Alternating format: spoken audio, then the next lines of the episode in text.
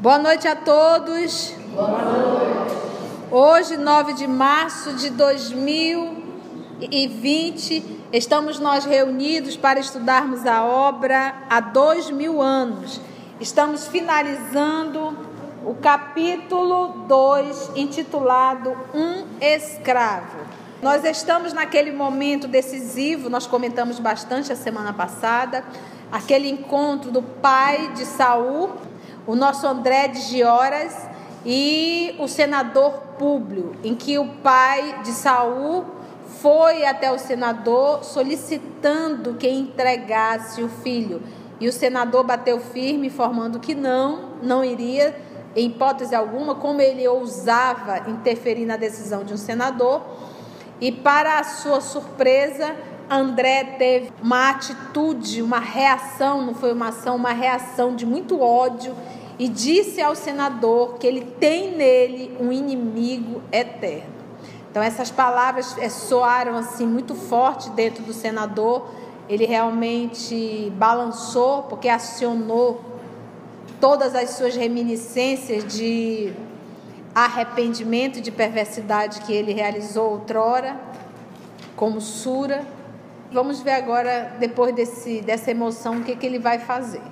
Está aqui então ao nosso lado nossa Mita, que sempre nos ajuda, nossa querida Carla. Hoje temos o nosso querido Murilo e o nosso querido Roger, que vão nos ajudar na leitura. E vamos fazer a nossa prece de abertura, recordando a quem acompanha pelo canal do YouTube, não pule a prece. É, é esse é um momento de comunhão. Então, mesmo dentro do carro, aonde você estiver, escuta a oração. Porque essa é uma forma de te interligar, de te ligar com Deus, te ligar com os amigos espirituais. E nesse processo é como se fosse realmente uma sepsia.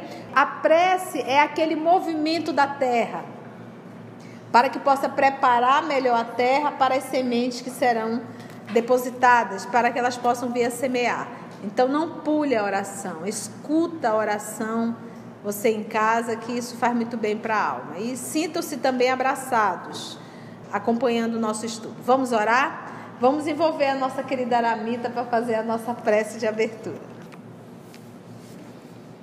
Amigo Jesus, graças te damos pela oportunidade que nos dás a cada um aqui dos presentes, encarnados e desencarnados de termos acesso a esse estudo, a essa casa, a essa obra que nos abre o entendimento, que nos abre os sentimentos para entendermos a jornada de almas eternas que somos.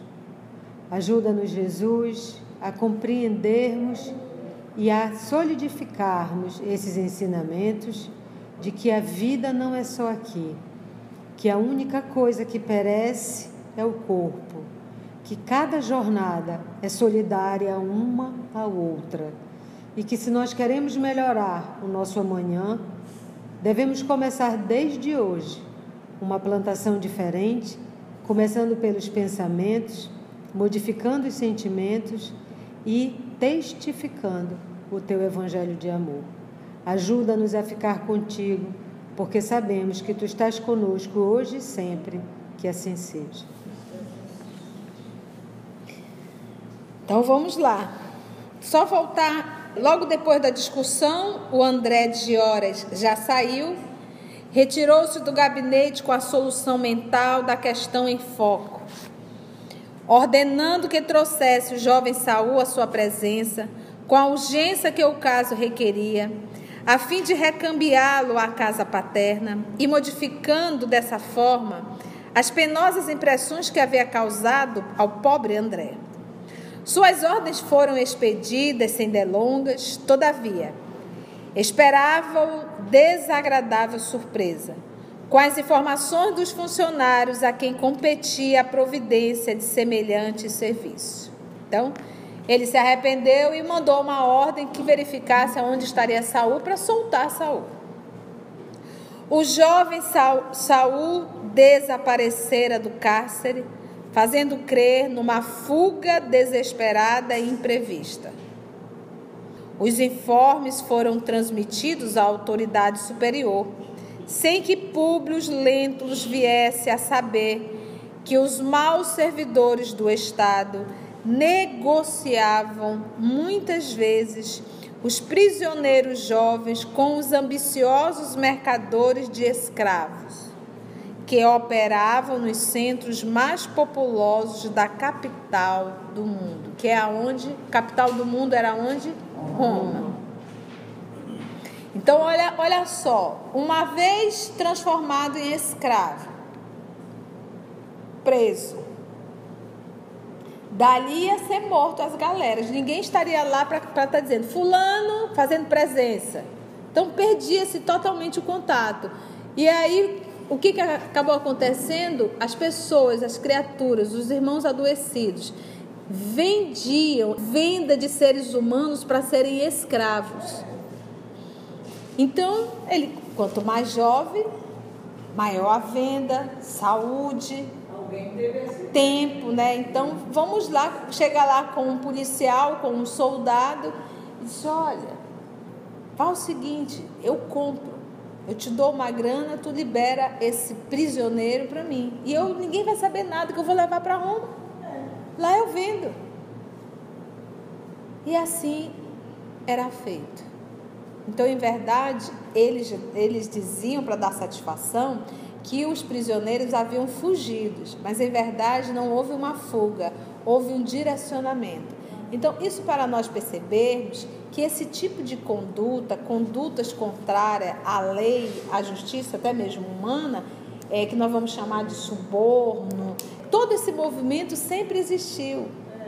E durante algum tempo ainda vai continuar existindo, que é a pessoa que não tem princípios básicos realmente. Não tem. E isso é em todas as áreas. Até na área da educação, de repente chega um aluno e soltam um dinheiro e alguns professores aceitam para modificar sua nota. Então, ou seja, esse tipo de situações existe em todos os lugares. É como ele diz, os, os maus servidores do Estado. Os é maus... na merenda, é na coisa das ambulâncias, tudo é uma forma de ganhar dinheiro. Tudo é uma forma de ganhar dinheiro o mau servidor público. É o mau servidor público. Em qualquer área. Em qualquer área. Então, olha que pepino. Mas na cabeça do senador Públio, o menino fugiu. Informado de que o prisioneiro se evadira, o senador sentiu a consciência aliviada das acusações que lhe pesavam no íntimo. Afinal, pensou, Tratava-se de caso de só menos importância, porquanto o rapaz, distante do cárcere, procuraria imediatamente a casa paterna e, consolidando sua tranquilidade, expediu ordens ao dirigente do serviço de segurança, recomendando se abstivessem de qualquer perseguição ao foragido, a quem se levaria, se levaria oportunamente o induto da lei. Então, em verdade, o rapaz se transformou em um escravo. E o senador está achando que ele simplesmente fugiu. E ele ainda deu uma regrinha, né? Só menos importante. Só menos importante. Deixa, ele vai voltar lá com o pai, está tudo vai resolvido. Não vai acontecer nada, né? Mas isso foi para aliviar a própria consciência. consciência. Qual seria o movimento dele se ele se, se, ele se abstivesse desse momento do orgulho? Quero saber desse prisioneiro, vamos, quero que atrás diligência, quero saber tudo. Entendeu? Então o que, que ele fez? Ele mais uma vez a segunda falha do senador. Três falhas consecutivas. Primeira, ter, ter sido tão cruel e sem ter verificado a veracidade do que então seu capitão falou para ele, que aquele rapaz seria o responsável pela pedrinha pequenininha que caiu no rosto da, da Lívia, que ela se assustou. Primeiro ponto, primeiro erro. Segundo, a segunda oportunidade que ele teve. O pai do menino veio muito humilde, solicitou, pediu, implorou. Ele mais uma vez atendeu o orgulho e a vaidade. Lembra que ele já está com um telhado de vidro. Ele já reencarnou no cheque especial Lívia veio para ajudá-lo e ele sabe que ele necessita urgentemente ser bom. Deixar esse movimento de autoritarismo. Tá, segunda falha, caiu. Terceira, obteve a informação que ele fugiu. E aí? Faltou humildade. Chama o pai. Ele tem autoridade, ele podia trazer o André. Soubemos que o seu filho fugiu. Ele não está mais aqui. Eu voltei atrás, mas ele não podia fazer isso. Como que o senador vai fazer isso? Então ele perdeu três oportunidades. Uma chance. E não pensa que essas oportunidades foi um mero acaso da vida. Não. Não era um mero acaso da vida.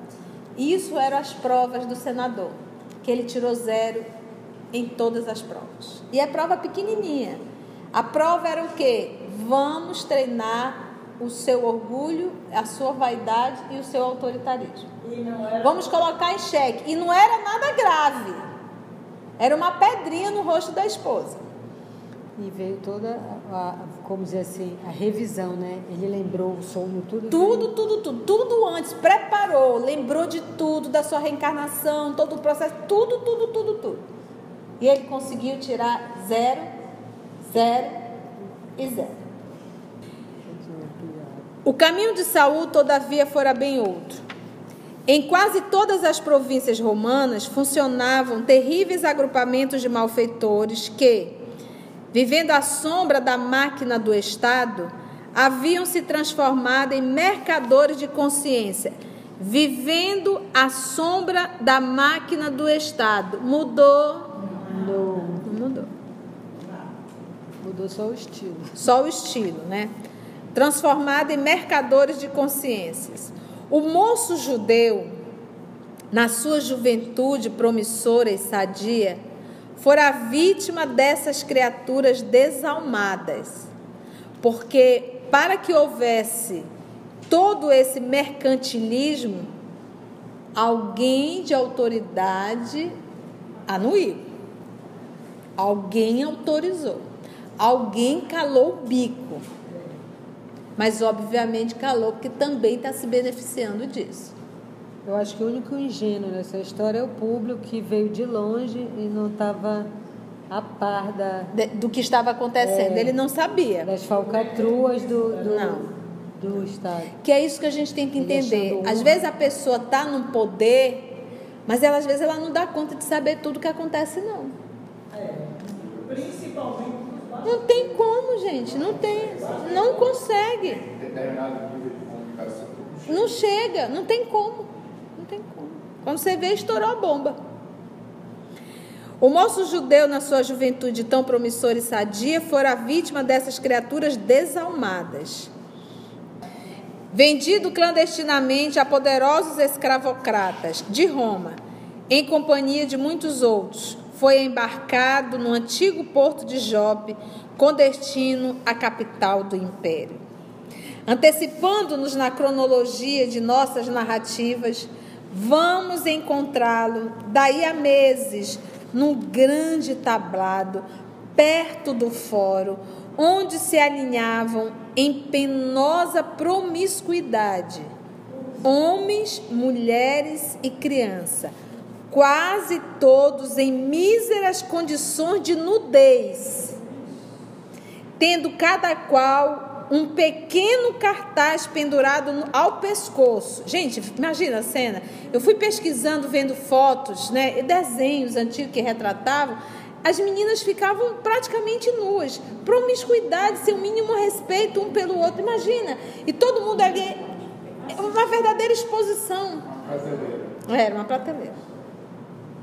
E isso a gente entende, é, nós estamos aqui no ano de 32. Dois. Exatamente. Então, é, é, o processo da escravidão, daquele movimento vindo para o Brasil, aquilo dali era um processo expiatório. Aí você vai dizer, Conceição, você quer dizer que Deus programou? Não. Aproveitou o mundo de provas e expiações para. Por isso aqui. Se eu sou um espírito que preciso passar por reparações, eu não posso ir para o mundo de todos. Eu tenho que vir para um mundo de expiações, onde eu terei oportunidade de passar pelos processos de purificação. Você acha que essa pessoa que estava negociando, vendendo, ganhando dinheiro em cima de um outro humano, você acha que não vai ter que espiar? Vai ter que espiar sim. Então, olha só. Foi embarcado no antigo porto. Penosa promiscuidade, homens, mulheres e crianças, quase todos em míseras condições de nudez, tendo cada qual um pequeno cartaz pendurado ao pescoço. Olhos chispando sentimentos de vingança. Pensa os olhos dele saindo faíscas assim. Lá se encontrava Saul, seminu, um barrete de lã branca a cobrir-lhe a cabeça. Aí você não sabe o que, que é isso, acho que o Emmanuel está enfeitando. Não. Esse, esse barrete de lã branca cobrindo a cabeça queria dizer que este escravo era rebelde. Era, era a simbologia que era para identificar, como eles chamam, a, a, não digo a matéria, mas o objeto a ser vendido. A mercadoria indócil, rebelde, a cobrir-lhe a cabeça e com os pés descalços, levemente untados de gesso. Isso queria dizer que ele era de outra localidade. Entendeu? São particularidades que só realmente quem entende para escrever. Junto daquela massa de criaturas desventuradas, passeava um homem de ar ignóbil e repulsivo, que exclamava em voz gritante para a multidão de curiosos que o rodeava, o vendedor. Cidadãos, tende a bondade de apreciar. Como sabeis, não tenho pressa em dispor da mercadoria, porque não devo a ninguém mas aqui estou para servir aos ilustres romanos. E, detendo-se no exame desse ou daquele feliz, prosseguia na sua arenga grosseira e insultuosa. Vede este mancebo, é um exemplar soberbo de saúde, frugalidade e docilidade.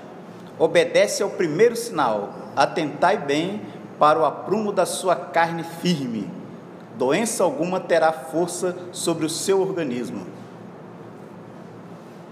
Examinai este homem, sabe falar o grego corretamente e é bem feito da cabeça aos pés. Já pensou? Eu digo que às vezes algumas mulheres e alguns homens se colocam na prateleira, como se fosse um objeto para vender partes do próprio corpo. É esse exibicionismo então, isso também é uma forma de comercializar-se.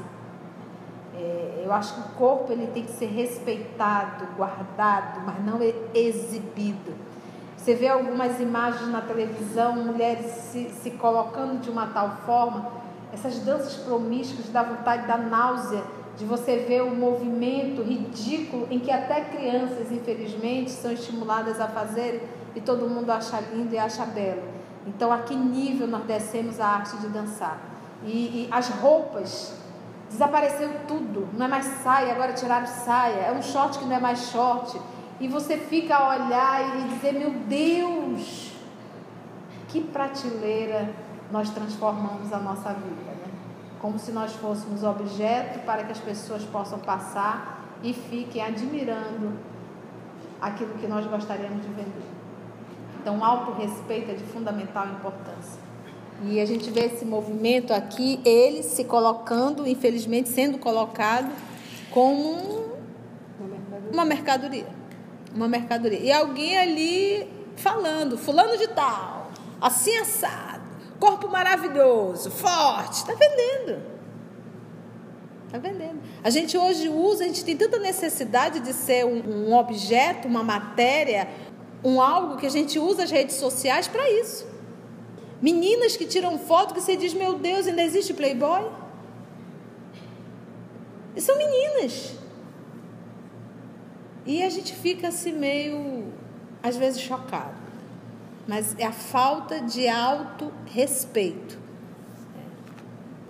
Nesses pruridos de negocistas, continuou a propaganda individual em face da multidão de compradores que o assediava, até que tocou a vez do jovem Saul, que deixava transparecer no aspecto miserável os seus ímpetos de cólera e sentimentos tigrinos, que é de tigre mesmo. Ainda há pouco ele falou de dois outros escravos, vamos usar o termo, dois homens que estariam sendo vendidos, um grego que sabia falar grego, outro muito dócil.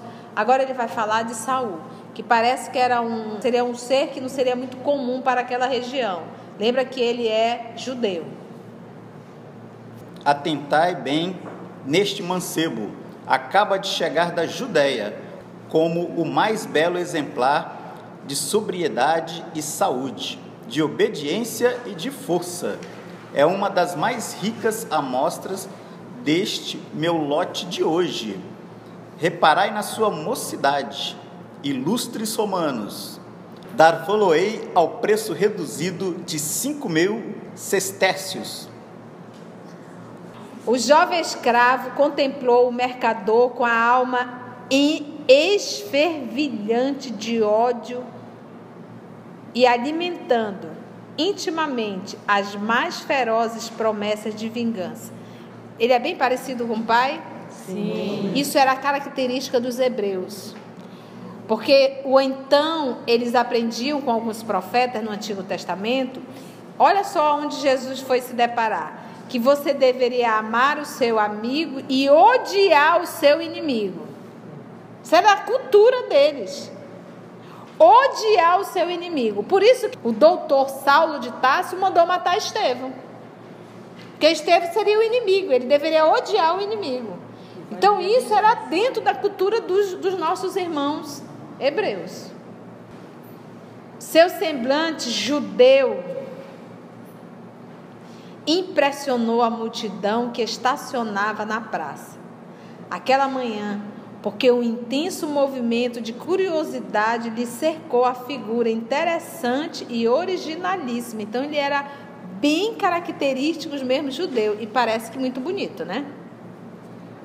Um homem destacou-se da multidão, procurando o mercador, a quem se dirigiu a meia voz nestes termos: Flacos, meu senhor necessita de um rapaz elegante e forte para as bigas dos filhos esse jovem me interessa. Não o darias ao preço de quatro mil sestércios? Já pensou para você estar tá na feira comprando cheiro verde? Faz três por cinco? Já pensaste uma coisa dessa? É, é uma mercadoria, gente. E a pessoa ali calada com aquele cartaz pendurado no pescoço. E ele ainda com essa toga horrorosa, esse, esse, esse turbante na cabeça. Esse gorrozinho. Então vamos lá, o jovem escravo, então, então apareceu esse rapaz, Flacos, vamos ver, ele fez uma proposta de 4 mil sestércios. Vamos ver, vamos ver se vai ser aceito. Vamos falar. Murmurou o outro em tom de negócio. Meu interesse é bem servir a ilustre clientela. Quanto que ele pagou pelo, pelo rapaz? Não deve ter pago nada. Uma micharia ele deve ter dado para o soldado lá para e agora ele está ganhando 5 mil sestércio, que acabou fechando em 4 mil. O comprador era Valério Brutus, capataz dos serviços comuns da casa de Flamínio Severus. Quem é Flamínio Severus? Um grande amigo de Públio Lento. Gente, olha só. Conselheiro. Olha o mundo. Você está entendendo? O Flamínio Severes é o amigo íntimo do senador público. Aquele que deu os conselhos. Aquele que deu os conselhos. Acabou se enrolando, olha, tá vendo? Deu o conselho, olha, ele tá pegando dele também. E esse rapaz vai parar justamente na casa de Flamínio. Agora para para pensar. Para para pensar. Vocês vão observar agora uma outra oportunidade de perdão para o Saul. Porque ele vai para essa casa, vocês vão ver, ele será muito bem tratado. Ele vai construir fortuna, já estou dando spoiler, né? Mas a gente está vendo o quê? É a oportunidade que a misericórdia diz: olha, tu não tem que espiar. O que tu tinha de espiar, tu já espiou nesses, nesses dias. Agora tu vai recomeçar a tua vida de uma outra forma. Perdoa, mas não. Ódio é ódio. Ódio é ódio. Vingança é vingança. Então, a, dor, então, a dor é a última mesmo. É, então é como, se, é como se Deus estivesse dizendo assim: ó, você não tem por que morrer nas galeras. Apesar de ter sido horrível você ter sido trazido como escravo, que é aquilo que a gente sempre. Eu tenho aprendido com a vida, sabe, gente? Confia. Deu uma oportunidade de crescimento. É uma oportunidade, exatamente uma oportunidade de crescimento. Confia. Por mais que essas, esse, esse percalço seja de, de pedras dolorosas, com alguns cacos de vidro, mas tem luz lá no final. Então eu acho que é isso que nos falta, jamais perder a esperança e dizer confia. Então papai do céu está confiando. Saul não tinha que viver como escravo uma encarnação inteira, tinha que passar por esse movimento. Vai conduzir ele a uma casa de um homem super nobre que vai respeitá-lo e vai dar toda uma oportunidade de trabalho. Inclusive ele vai ser liberto depois. E a gente vê, e mais uma vez o que que Saul faz? Não quero. Não quer. Então não foi à toa essa vinda desse Brutus, Valério Brutus, para comprar justamente um escravo. Isso é interessante que o, o, o nosso orgulho faz a gente renegar as oportunidades. E é como a Carla disse, a dor realmente é a última oportunidade. A gente não reprova, igual como tu disseste, não é na primeira prova, né? Igual o público, foi a primeira, foi a segunda, foi a terceira chance. Ele também né? vai ter várias chances e ele vai renegar, porque nesse, nesse ponto ele podia fazer amizades romanas para o resto da vida. Não, mas ele cultiva o, ódio o secreto desejo da O vingança. secreto dele, desejo da vingança. É assim é a vida da gente. Assim é o palco da nossa vida, gente. Vamos lá, vamos ver. O comprador era Valério Brutus, capataz dos serviços comuns da casa de Flamínio Severo, que o incumbira de adquirir um escravo novo de boa aparência, destinado ao serviço das bigas dos filhos nos grandes dias das festas romanas.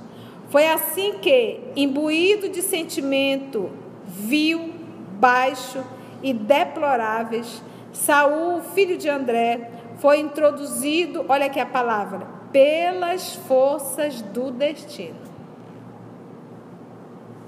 junto de Plínio e de Agripa, na residência da família Severus, no coração de Roma, ao preço miserável de 4 mil sestécios. Olha que situação. Força do destino. É tudo isso que nós temos que realmente que compreender e que entender. Cenas do próximo capítulo. Ai, que bom. Bem, o professor vai cantar para a gente, logo depois a nossa querida Rosiane irá fazer a prece de encerramento.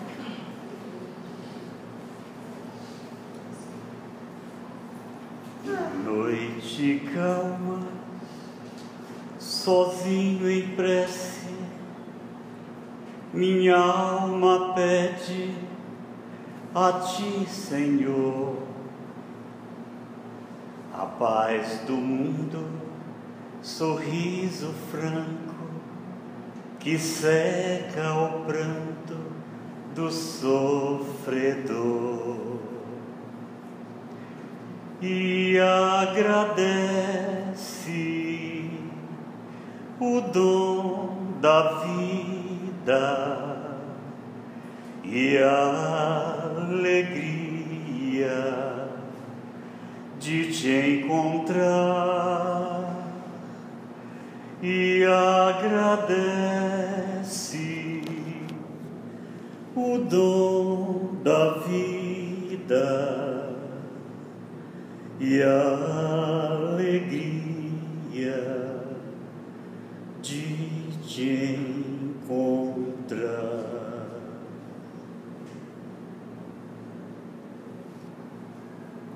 e revestido dessa alegria, Senhor Jesus, por mais este encontro, queremos agora voltar nossos pensamentos para te agradecer pelo teu amparo, que esse estudo, Senhor, mais uma vez nos desperte para os nossos deveres, para o cumprimento para que nós viemos. E desta forma, Senhor Jesus, te rogamos que permaneças em nossos corações, fazendo assim, Senhor, que possamos ser, ser mais firmes no propósito que o nosso Pai eterno tem para todos nós. Nos ampare no decorrer, Senhor, desta semana e que possamos mais uma vez retornar aos nossos lares sobre teus amparos, os teus eflúvios de amor aqui, Senhor, depositados em nós. Muito obrigada por mais esta oportunidade.